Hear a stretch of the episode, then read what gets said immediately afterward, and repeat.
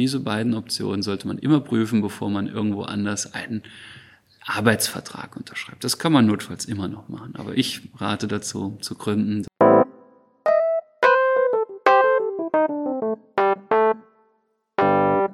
Hallo und herzlich willkommen zu unserer neuen und auch lang ersehnten Podcast-Folge. Ja, genau. Hallo auch von meiner Seite. Es hat tatsächlich lange gedauert äh, seit der letzten Folge.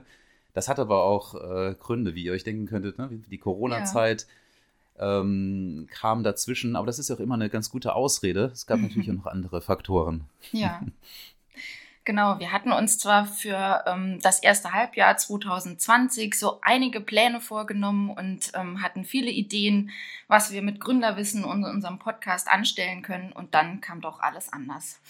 Ähm, als erstes bin ich ja, vielleicht wisst ihr das zum Teil auch, ähm, im Februar schon äh, nach Bielefeld umgezogen und war dann erstmal in der Situation, mir hier ein neues Leben einzurichten, hier anzukommen und Außerdem befinde ich mich auch noch in einer Gründungsphase. Also ich habe das erste halbe Jahr in Bielefeld auch erstmal dazu genutzt, um mich auf meine Gründung jetzt zum 1.8. als ähm, freiberufliche Beraterin vorzubereiten. Und ähm, von daher bin ich natürlich jetzt auch für die kommende Podcast-Folge die perfekte Zielgruppe und ähm, genau, absolut, weil so viel sei schon mal verraten. Also es geht jetzt mit dem Hammer los. Ne? Der Interviewpartner dieses Podcasts ist unser Ministerpräsident Tobias Hans. In diesem Interview geht er auch ganz explizit auf das Thema Gründen für Frauen und die besonderen Herausforderungen ein. Von daher passt du ja wirklich als Role Model äh, perfekt. ja, und bei mir hat sich auch ein bisschen was ergeben. Also einerseits natürlich auch als äh, ich arbeite hier in einem Startup und als Selbstständiger und das war natürlich auch eine, eine schwierige Phase. Ging es auch erstmal um Existenzsicherung mhm. und gleichzeitig bin ich, und da bin ich natürlich ein bisschen stolz drauf, das erste Mal Vater geworden vor einem Monat. Und ja. da bleibt dann, ist ein bisschen weniger Zeit geblieben für ehrenamtliches Engagement, als ich mir das davor auch gedacht hatte. Oh. Aber wie gesagt, jetzt geht es dann weiter mit, mit Gründerwissen und als mhm. äh, Initialschuss ein ganz besonderes äh, Interview. Bei dem ich leider persönlich nicht dabei sein konnte. Schade, natürlich auch ortsbedingt. Und Andreas, du hast es alleine geführt. Aber liebe Zuhörer, wir dürfen uns jetzt auf ein ganz, ganz großartiges Interview freuen. Viel Spaß! Herzlich willkommen zu dieser Podcast-Folge heute aus der Staatskanzlei des Saarlandes mit Tobias Hans. Hallo, freut mich, dass das heute klappt. Dann steigen wir auch mal gleich ein. Wir sind in einer außergewöhnlichen Situation, vielleicht für alle, die diesen Podcast nicht direkt hören, wenn er veröffentlicht wird, sondern vielleicht auch mal im Jahr oder in zwei Jahren. Ähm, wir sind, das muss man so sagen, mitten in der Pandemie. Wir hätten uns gewünscht, als wir diesen Gesprächstermin ausgemacht haben, dass wir sagen können, wir sind, wir haben das hinter uns gelassen. Wir stecken allerdings noch mitten in der Corona-Pandemie. Und von daher ist es natürlich eine außergewöhnliche ähm, Situation. Wir wollen heute darüber sprechen, wo das Saarland auch vorher gestanden hat in Bezug auf Gründungen, in Bezug auf Selbstständige. Dann, was ist passiert in der Pandemie? Welche Maßnahmen wurden ergriffen? Was hat sich vielleicht dort auch geändert? Und dann auch ein Ausblick, bleibt alles bestehen, was vorher beschlossen, besprochen wurde oder gibt es Änderungen? Gibt es Notwendigkeiten, die halt den Ausblick oder diese Vision, auch die Strategie ähm, nochmal ein Stück weit verändert? Also darüber wollen wir sprechen. Und wenn es für dich okay ist, können wir gleich loslegen. Sehr gerne, kann losgehen. Gut, vielleicht erstmal so ein Überblick für alle, die das, die dort nicht so tief drin sind. Welche Maßnahmen für Gründungswillige, für die Startup-Szene, für Scale-ups, aber auch für Selbstständige gab es denn im Saarland auch vor Corona? Also wir haben natürlich immer Wert darauf gelegt, dass wir ein Gründungsgeschehen im Saarland haben, was idealerweise überdurchschnittlich ist, weil wir ja wissen, dass äh, die Gründungen Neugründungen noch lange nicht befriedigend sind hier im Saarland. Es ist uns äh, gelungen, im Jahr 2018 zum Beispiel oder ab dem Jahr 2018 da auch ein Stück weit aufzuholen, uns über den Bundesschnitt zu katapultieren mit ganz wenigen anderen Bundesländern zusammen. Und das ist vor allem eben auch Maßnahmen wie der Saarland-Offensive für Gründerinnen und Gründern geschuldet, wo die einzelnen Stakeholder, also nicht nur die Landesregierung, sondern eben auch die Hochschulen, die Kammern mit äh, der Saarländischen Wagnisfinanzierungsgesellschaft eben auch schauen, dass wir junge Menschen, dass wir Menschen, die Lust haben zu gründen, auch bestmöglich zu unterstützen, dass wir sie beraten. Und das ist eben auch äh, das Besondere daran, dass es Beratungsangebote gibt, die ähm, auch wirklich intensives Coaching mit bis zu zehn Terminen für äh, Frauen im Gründungsgeschehen, ähm, auch bis zu zwölf Terminen mit bis zu 80 Prozent unterstützen. Das sind schon gute Maßnahmen, die vielen Leuten auch das Signal setzen, das ist hier gewünscht. Wir haben auch, habe ich schon in meiner ersten Regierungserklärung als Ministerpräsident im Jahr 2018 gesagt, dass ich will, dass das Saarland auch wirklich ein Hotspot wird für Gründerinnen und Gründer. Und deswegen haben wir auch intensiv das beworben. Wir sind auf Absolventinnen und Absolventen zugegangen, der Hochschulen. Wir sind äh, ganz bewusst eben auch aus dem Saarland rausgegangen und haben gesagt, Saarland ist ein super Ort, um zu gründen, weil wir hier eine besonders große Nähe eben haben zwischen Hochschulen und äh, den Unternehmen auf der anderen Seite, um eben ja Technologietransfer eben auch durchzuführen. Und da ist es uns ganz besonders wichtig, dass es eben nicht nur bei den großen Industriebetrieben ankommt, sondern auch bei Gründerinnen und Gründern, bei kleinen, bei mittleren Unternehmen. Und ich glaube, da ist ähm, ja auch ein Humus entstanden im Grunde, der das Gründen auch ein Stück weit leichter macht. Also ich glaube, da ist schon ein bisschen was gemacht worden, aber wir sind noch lange nicht am Ziel. Das muss und soll auch noch besser werden. Hm. Also mir persönlich ging es so, ich habe auch gegründet vor ein paar Jahren und ähm, da ist der Eindruck entstanden, es gibt eine ganze Menge tatsächlich. Also Beratungsangebote und Anlaufstellen, fast ein bisschen zu viel, weil man weiß gar nicht genau, wo man sich hinwenden soll. Es gibt halt schon sehr, sehr viele Anlaufstellen. Ich möchte jetzt gar nicht alles aufzählen, weil dann würde ich jemanden vergessen. Es gibt super viel. Das. Genau. Und ähnlich ist es meiner Wahrnehmung auch auf der politischen Ebene. Auch dort gibt es vieles und vielleicht kannst du da mal so ein bisschen Licht in diesen Dschungel der verschiedenen Bestrebungen halt bringen, weil mir ist zum Beispiel nicht bewusst, inwieweit jetzt zum Beispiel die Innovationsstrategie, die in der dritten Auflage 2016 mhm. nochmal beschlossen wurde, überhaupt noch gilt, weil es gibt ja seitdem noch vieles andere. Also es gibt dann diesen Strategieprozess 2030, der ja auch aus, der letzten, aus dem letzten Koalitionsvertrag entstanden ist, ähm, mit, der, mit dem Digitalisierungsrat, mit Amar Alcazar als äh, Bevollmächtigten für Innovation und Strategie. Dann gibt es vom Wirtschaftsministerium jetzt auch eigene Initiativen, ähm, inwieweit passt das äh, zusammen? Was gilt überhaupt noch? Und wie ist dort die Zusammenarbeit zwischen Wirtschaftsministerium und Staatskanzlei? Also das Wichtige ist, ist, dass das alles aufeinander aufbaut und nicht nebeneinander herläuft, sondern eben auch äh, gemeinsam äh, strukturiert wird. Ich habe eben die Saarland-Offensive für Gründerinnen und Gründer genannt. Das ist ja auch etwas, was über alle Ressorts, aber auch über die Bereiche der Gesellschaft, Hochschulen, Kammern läuft und das vom Wirtschaftsministerium ja federführend ge mhm. geleitet wird. Da sieht man, dass das äh, gut funktioniert in der Zusammenarbeit und das ist eben auch bei allen anderen Prozessen. Wir haben in der Landesregierung diesen Strategieprozess 2030 aufgesetzt auf Basis unseres Koalitionsvertrages als gemeinsames Projekt und da ist eben die Staatskanzlei die ja auch zuständig ist für Wissenschaft, Forschung und Technologie, eben auch ein ganz wichtiger Partner neben dem Wirtschaftsministerium, weil es uns ja eben darum geht, die ähm, Benefits, die wir gerade in den äh, Bereichen Forschung, Wissenschaft an den Hochschulen haben, eben zusammenzuführen mit dem, was wir an industriellem Know-how haben, mit dem, was wir aus äh, dem Mittelstand, auch aus dem Handwerk an Know-how haben und das dann eben auch als PS auf die Straße zu bringen. Und deshalb haben wir auch gesagt, wir wollen, dass es im Saarland die nächsten zehn Jahre 25.000 Neugründungen gibt. Und da sind eben nicht nur IT-Startups mit gemeint, sondern es sind auch hochinnovative Gründungen im Bereich des Handwerklichen mit gemeint. Denn wir sehen, dass es da eben einen ganz enormen Bedarf aufgibt an, an Betrieben, an Unternehmen, an Dienstleistungen, die sich auch der Digitalisierung hinwidmen. Deswegen Digitalisierung ist für uns ein ganz, ganz wichtiges Element in dieser politischen Strategie, weil wir eben wissen, dass das Saarland als klassisches Stahl, als Industrieland eben nicht mehr einzig und allein auf Automobil und auf Stahl setzen kann, sondern wir müssen eben auch auf ähm, ja, die Themen Digitalisierung, Automatisierung, ich nenne Beispiele künstliche Intelligenz, das die eingesetzt wird in autonomen Fahren im Bereich des Automobils, aber auch im Bereich der Fertigung. Diese Themen müssen wir setzen. Da sind wir schon stark, was die Forschung angeht. Und das muss sich eben in Ausgründungen deutlich machen. Da sind wir auch gut. Universität des Saarlandes wird immer wieder ausgezeichnet. Als Exist-Hochschule, wo viele Ausgründungen stattfinden, aber wir brauchen eben noch mehr, um zu kompensieren, was durch den Strukturwandel in diesem Land eben auch an Arbeitsplätzen wegfällt und an, an Gelegenheiten wegfällt, gerade für junge Leute hier beruflich auch tätig zu sein.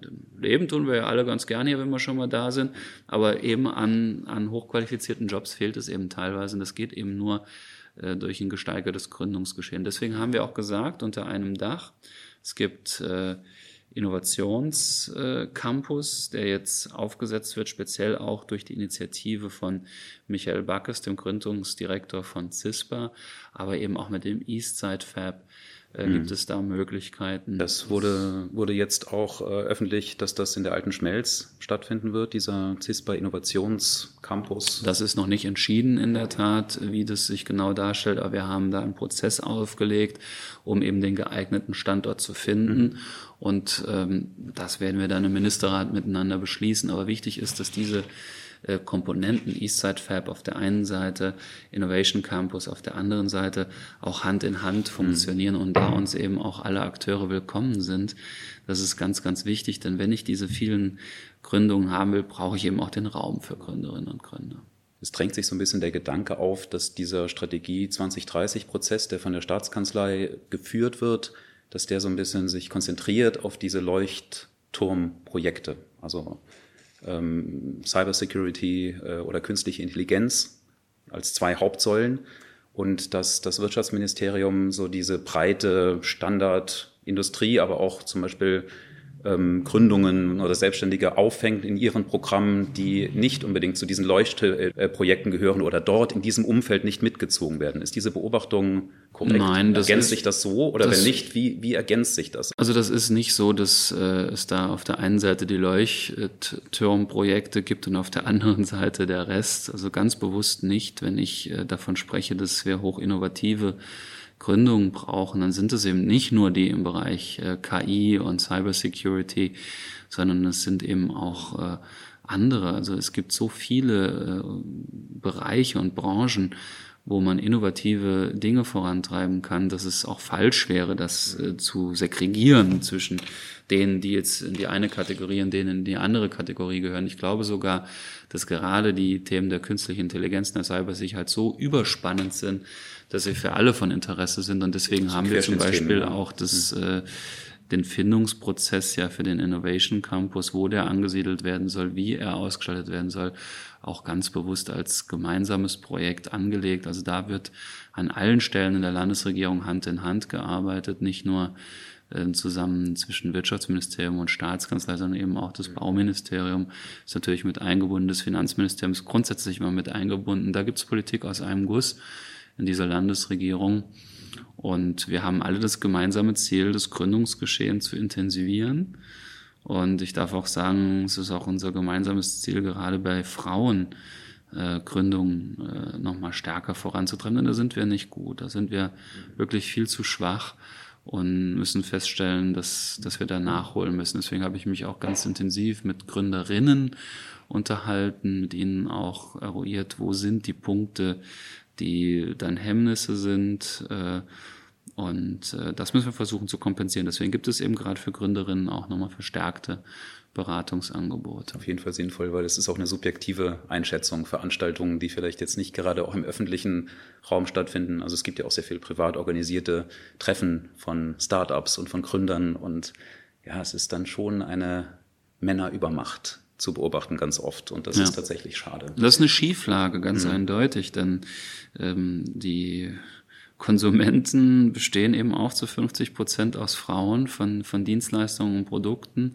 Und deshalb macht es großen Sinn, dass eben auch Frauen Unternehmen gründen, die diese Dinge dann eben auch in Umlauf bringen. Ähm, ich glaube, da würden wir uns selbst insgesamt den größten Gefallen tun als Gesellschaft, wenn wir das stärker fördern, eben, dass auch Frauen noch mehr am Gründungsgeschehen beteiligt sind. Und da mhm. braucht es eben auch eine neue Anerkennung von Bedürfnissen für Familien. Es ist äh, äh, Kinder, du bist jetzt Vater geworden. Ich glaube, es ist ganz wichtig, dass die Väter sich genauso einbringen in der Erziehung wie die, wie die Mütter und dann eben zum Beispiel auch bei, bei Dual Careering, was ja immer mehr auch ein Thema ist, wenn Frau und Mann in einer Beziehung ähm, dann eben auch äh, möglicherweise selbstständig sogar sind, dass beide Partnerinnen und Partner eben auch die Chance haben, dann sich äh, da auch als Gründerinnen und Gründer wiederzufinden und Unterstützung zu finden. Das gehört zu einer modernen Gesellschaft einfach dazu. Deswegen müssen wir da echt eine Schippe drauflegen. Das sind wir in Deutschland nicht gut und im Saarland sind wir leider an der Stelle sogar noch ein Stück weit hinten dran. Das muss besser werden. Ich frage mich gerade, ob überhaupt die Landespolitik in ihren Kompetenzen dort so viele Stellschrauben hat, das zu verbessern. Also was wäre jetzt so deine Analyse, woran das überhaupt liegt, dass es gerade im Saarland dort nicht so gut aussieht? Naja, es hängt eben schon ein Stück weit daran, dass eben auch die Arbeitsplätze für die jeweiligen Partner dann nicht in dieser Form so gegeben sind, dass sie eben mit unterstützen können. Also es ist eben super schwer, ein Unternehmen zu gründen hier im Saarland, wenn zum Beispiel äh, der Partner äh, dann im Rhein-Main-Gebiet einen Job hat und äh, dem nachgehen muss. Und deswegen ist es schon, sind es so ein paar Faktoren, die bei uns leider sich negativ auswirken, eben das Nicht-Vorhandensein von gewissen Arbeitsplätzen und Branchen, eben keine Unternehmenszentralen im großen Stil und eine Lage, die eben zumindest mal was den Arbeitsmarkt anbelangt, immer noch viel zu sehr eine Randlage ist.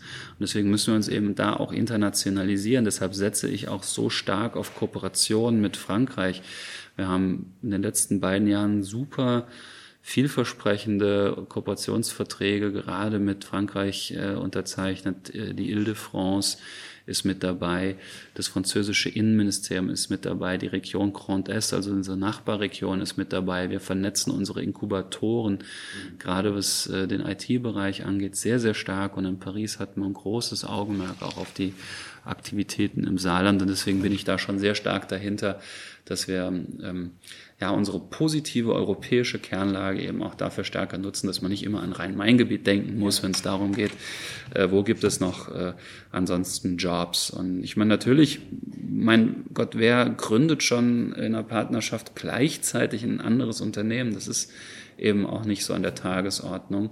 Und deswegen teilen sich das viele eben leider noch zu klassisch auf und da ist eben mein Appell äh, an die Männer, eben auch zu schauen, dass die Frauen eine Chance bekommen und an die Frauen, äh, sich da auch zu behaupten und zu sagen, jetzt bin ich mal dran. Und gerade wenn Nachwuchs auch da ist, dass man dann die jeweiligen Partner auch mehr in die Pflicht nimmt. Und das hat schon immer noch äh, eine entscheidende Rolle. Und dann habe ich aus vielen Gesprächen, auch mit dem Bundespräsidenten zusammen, der hier zu Gast war, und wir auch mit Gründerinnen und Gründern gesprochen haben, haben wir festgestellt, dass Frauen eben ein Stück weit vorsichtiger sind und ein Stück weit mehr auf Sicherheit setzen und nicht so sehr risikofreudig sind, äh, wie das eben Männer sind. Ähm, und auch da muss man sagen, einfach wagen, äh, das Scheitern auch in Kauf nehmen. Und deswegen ist unser gesellschaftliches Signal äh, auch immer wieder Scheitern gehört dazu.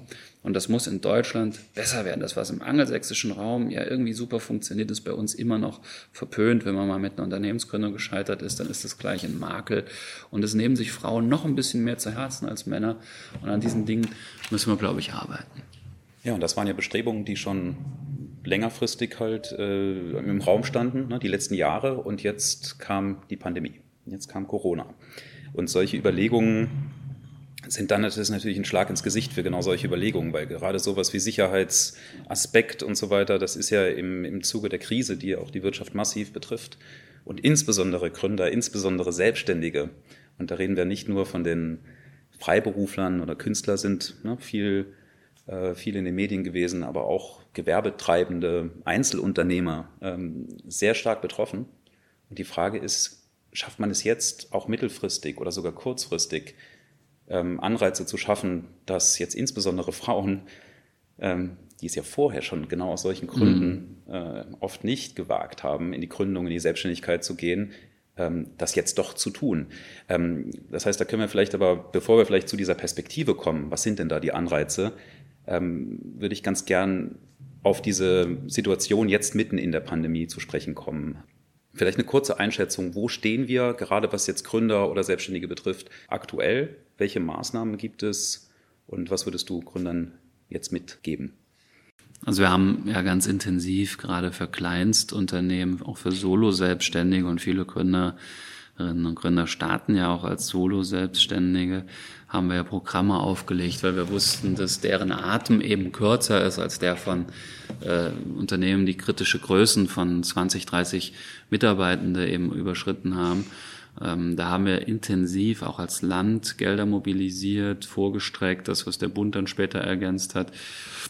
Peter Altmaier als Bundeswirtschaftsminister hat ja auch äh, nochmal sein Überbrückungshilfepaket mit ins Konjunkturprogramm jetzt mit aufgenommen, so dass da mhm. schon erhebliche Möglichkeiten eben auch geschaffen worden sind. Und ich glaube, wenn man das vergleicht mit anderen europäischen Ländern, von außereuropäischen will ich jetzt gar nicht reden, ist es schon beeindruckend, was äh, in der Bundesrepublik Deutschland auch gerade für kleine und mittlere Betriebe, Unternehmen gemacht worden ist und damit für Gründerinnen und Gründer.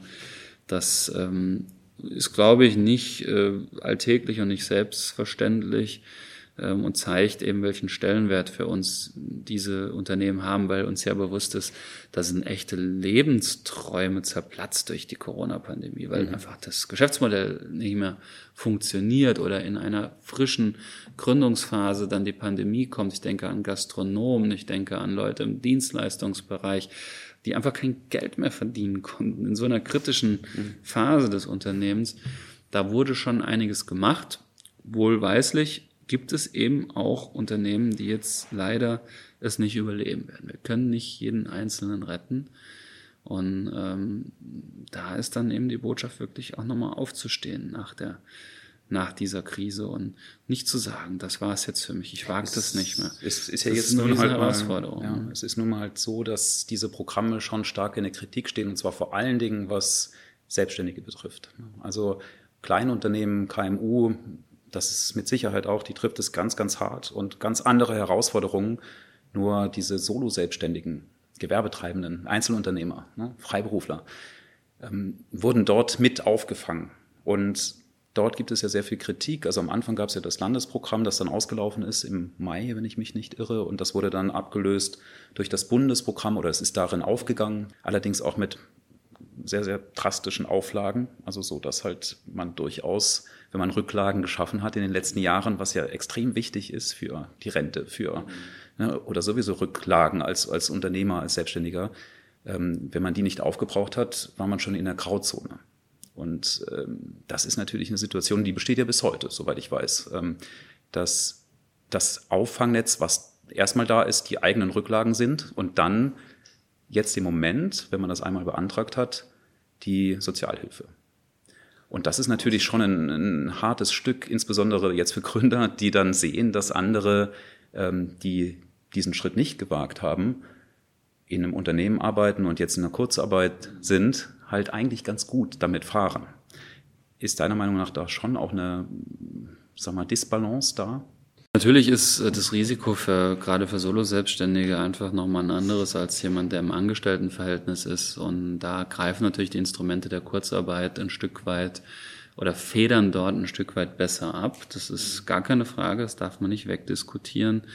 Andererseits ähm, ist es eben auch eine große Herausforderung, dass aus Kurzarbeitern von heute nicht Arbeitslose von morgen werden und dann eben auch letztendlich nichts anderes als die Grundsicherung übrig bleibt. Also deswegen kann man das sicherlich nicht äh, eins zu eins miteinander vergleichen und es äh, wäre auch weltweit äh, einzigartig, wenn man die gleichen Schutzmechanismen für Selbstständige, für mhm. Solo-Selbstständige an den Tag legen würde als für abhängig Beschäftigte. So ist die Welt. Ja? Also das Risiko ist dabei beim Gründen. Das können wir nicht wegdiskutieren. Und trotzdem sage ich, nirgends ähm, wurde mehr getan, äh, als das in Deutschland der Fall war. Natürlich sind Steuergelder und unsere Mittel sind eben auch äh, ein Stück weit begrenzt, so dass äh, es, wie ich eben schon sagte, auch Unternehmerinnen und Unternehmer gibt, die es nicht schaffen und die dann durch die Grundsicherung eben zumindest mal ein, ein Netz haben, was sie auffängt, ja, was nicht wünschenswert ist, ist gar keine Frage, kann man nicht wegdiskutieren. Aber ich glaube, wir werden jetzt in der Aufbauphase, wir sind lange nicht durch die Pandemie, aber trotzdem wird es eine Zeit nach der Pandemie geben, gut beraten, eben den Leuten die es vielleicht nicht geschafft haben, nochmal neue Startmöglichkeiten zu geben durch passgenaue Instrumente. deswegen müssen wir unsere, unseren Instrumentenkasten, Gründungen zu fördern, Wiedergründungen zu fördern, Wiederaufbau zu fördern, eben auch ein Stück weit anpassen nach dieser Pandemie. Das wird auch wiederum Geld kosten. Aber selbstverständlich müssen wir da ein Stück weit jetzt auch auf Sicht fahren, weil wir nicht wissen, was kommt in der Pandemie. Und von daher nicht alles, was wünschenswert wäre, auch machbar. Ja, das ist eine gute Überleitung dahingehend, was passiert denn danach? Was passiert denn jetzt mit im Saarland konkret mit diesen ähm, Strategieprozessen? Werden die weitergefahren oder gibt es dort Anpassungen? Weil es ist ja offensichtlich, dass im Moment die Situation für Gründer denkbar ungünstig ist. Und genau dieses in Aussicht stellen, wer wird jetzt im nächsten Jahr ein Unternehmen gründen? Wer wird jetzt wirklich in die Selbstständigkeit gehen? Dass das denkbar schwer ist, junge Menschen insbesondere zu überzeugen. Was ist jetzt die Perspektive? Einerseits der Strategieprozess und diese Überlegungen, über die wir eben geredet haben, ne, also auch die Technologien, Digitalisierung, ähm, aber auch unsere starken Technologien, die, die, wir, die das Saarland auch in die Zukunft führen soll. Und gleichzeitig, was passiert jetzt in den nächsten ein, zwei Jahren? Also Krisen sind immer Brandbeschleuniger in jeder Hinsicht. Und diese Krise wird selbstverständlich auch nochmal beschleunigend wirken auf unseren Strukturwandel, in dem wir uns sowieso befinden. Und das bedeutet für mich größte Achtsamkeit, wenn es darum geht, äh, jetzt im Blick zu halten auf industrielle Arbeitsplätze, wo wir merken, dass gerade in der Automobilindustrie Corona massiv auch zu äh, Produktionsverringerungen, zu Absatzschwierigkeiten geführt hat. Nicht so sehr in Deutschland, das ist nicht das Problem. Also wenn ich durch Deutschland fahre und durch Saarland sehe ich viele frische neue Ford Focus Fahrzeuge rumfahren, aber ich weiß genauso gut, äh, dass in UK und äh, in Frankreich, in Spanien, Italien eben der Absatz nicht stimmt, weil diese Nationen stärker gebeutelt worden sind durch die Pandemie, als wir das sind. Und deswegen wissen wir, da kommt auch noch was auf uns zu, was äh, zum jetzigen Zeitpunkt nicht absehbar ist. Deswegen weiß ich, dass wir eben unseren Strukturwandel auch noch beschleunigt begleiten müssen. Bedeutet, wir brauchen diese Neugründung, neue Arbeitsplätze eben nochmals schneller und ähm, unmittelbarer, als das äh, vielleicht vorher der Fall gewesen ist. Und ich sehe es auch nicht nur negativ. Ich sehe auch nicht, dass die Pandemie die Leute ganz massiv davon abhält zu gründen. Ganz im Gegenteil. Ich glaube, es entstehen auch ganz neue Bedürfnisse und Ideen und äh, ja, Geschäftsmöglichkeiten durch die Pandemie. Wenn wir sehen, dass die Menschen sich im Moment sehr stark auf das Häusliche konzentrieren, es sich schön machen zu Hause, Wert drauf legen, sich in der Umgebung äh, aufzuhalten, sich zu versorgen, dann fallen mir viele Dinge ein, die man, glaube ich, anpacken könnte, was äh, die handwerklichen Bereiche angeht, die Modernisierungsbereiche in diesen Feldern, was Eigenheim angeht und Smart Home, Smart äh, äh, Grid, Smart Metering, Smart äh, Mobility, also alles, was irgendwie so ein Smart vorne dran ist, bekommt eben nochmal so eine ganz neue Bedeutung. Ähm, das sieht man ja an sich selbst, also wie man sich jetzt, was man sich so anschafft, äh, um sich zu Hause schöner zu machen. Äh, ich kann nicht auf Konzerte gehen, also lege ich vielleicht auch mehr Wert darauf, mein, mein Haus so auszustatten, dass ich, oder meine Wohnung, dass ich da Musik genießen kann. Also nur ein Beispiel zu nennen. Ich glaube, da sind viele ähm, kluge Köpfe im Moment auch ja. dabei, neue Ideen zu entwickeln. Das, das, müssen wir fördern, das müssen wir abholen. Ich wollte gerade sagen, das ist ja ein Thema, das ist weltweit. Also das heißt, diese Ideen können überall entstehen und die Aufgabe von Politik ist es ja in so einem Fall Rahmenbedingungen zu schaffen. Also so wie ich das interpretiere, die Aufgabe der Landespolitik ist ja die Rahmenbedingungen in unserem Bundesland, im Saarland so zu gestalten, dass möglichst viele dieser Gründungen gerade hier passieren.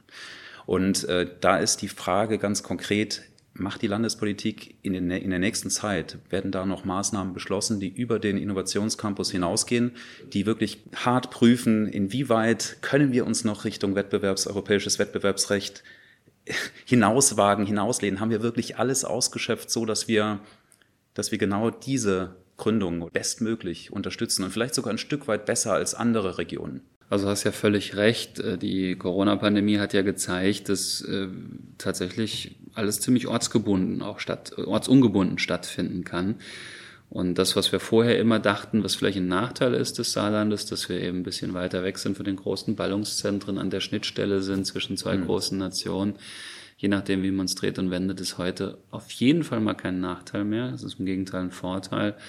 Wenn man das äh, gut nutzt, kann man quasi ohne sich in ein Flugzeug, ohne ein Auto oder ein sonstiges Verkehrsmittel zu steigen, im Grunde von hier aus die Welt erobern. Mhm. Dazu braucht es ein paar Rahmenbedingungen. Und die werden wir setzen, ganz massiv. Ich bin nicht davon überzeugt, dass durch größtmöglichen Einsatz von Subventionen und ähm, finanziellem Einsatz Gründungsgeschehen allein beeinflusst werden kann. Es braucht vor allem auch privates Kapital und privates Interesse daran, ähm, Neugründungen und Geschäftsideen zu unterstützen. Da gibt es im Saarland gute Netzwerke, da sind wir auch dabei, die zu hebeln, so dass es neben dem, was die Wagnisfinanzierungsgesellschaft zur Verfügung stellt, das sind ja Mittel bis zu einer Million Euro, eben auch größere Beträge ähm, zur Verfügung gestellt werden kann in echten Venture Capital Fonds die hier auch entstehen, bitte gerne auch äh, äh, binational deutsch-französisch gehostet. Also das sind alles Dinge, die auch im Digitalisierungsrat von uns besprochen werden mit den, mit den Expertinnen und Experten. Und darüber hinaus werden wir, was Infrastruktur angeht, jetzt nochmal erheblich eine Schippe drauflegen, weil diese Rahmenbedingungen sind wichtig. Leute kommen ins Saarland, um zu gründen. Wir brauchen ja ein paar von außen, wenn das hier äh, auch irgendwie innovativ zugeht. Wir legen eine Schippe drauf bei der internationalen Schule. Weil wir wissen, will nicht jeder jetzt sofort äh, Deutsch lernen und seine Kinder auf Deutsch unterrichten lassen, wenn er hierher kommt. Und deshalb äh, kommt diese internationale Schule jetzt auch früher, wo wir da einsteigen. Wir werden das Thema äh, Gigabit-Netze, also Glasfaserausbau, forcieren, haben da jetzt in unserem Nachtragshaushalt nochmal einen Millionenbetrag wirklich eingestellt, einen dreistelligen, um äh, auch selbst einzusteigen in Planung, Projektierung, damit, wenn Gelder des Bundes kommen, die auch sofort verbaut werden können in Form von Glasfaser. Mhm. Und da werden wir die Stakeholder auch nochmal zusammenholen. Wir haben ähm, massiv jetzt auch nochmal Mittel zur Verfügung gestellt, die bestehenden Bildungssysteme zu digitalisieren. Ähm, Online-Schule Saar ist äh, gelauncht worden, jetzt um Unterricht auch in der Krise hybrid oder im Heimunterrichtsbereich äh, aufzusetzen, Lehrerinnen und Lehrer fortgebildet worden. Wir ähm, wollen das Thema Home äh, Office auch noch mal stärker in den Vordergrund rücken, weil wir gemerkt haben, wow, das ist ja eher zum Vorteil aller, wenn man das machen kann. Wer will sich heute schon noch äh, einen Tag Urlaub nehmen, wenn ein Handwerker mhm. irgendwie die Tür öffnen muss? Das ist für jeden Unsinn, äh, sowas zu tun. Und gerade für Partnerschaften, in denen ein Partner eben auch noch einen Job hat, ist es super wichtig für Gründer, solche Dinge zu haben. Wir intensivieren nochmal die Betreuungsangebote, äh, auch im Saarland, auch das ist wichtig. Solche Dinge wie in Saarlouis, wo es ein Kinderland gibt, die eben auch für Selbstständige und außergewöhnliche Betreuungszeiten zur Verfügung stellen. Sowas muss Standard werden. Ich könnte tausend Dinge nennen, die jetzt solche eher smarten Faktoren sind, die aber am Ende dazu beitragen, dass eben jemand auch sagt, okay, da geht's innovativer zu als andernorts. Und mhm.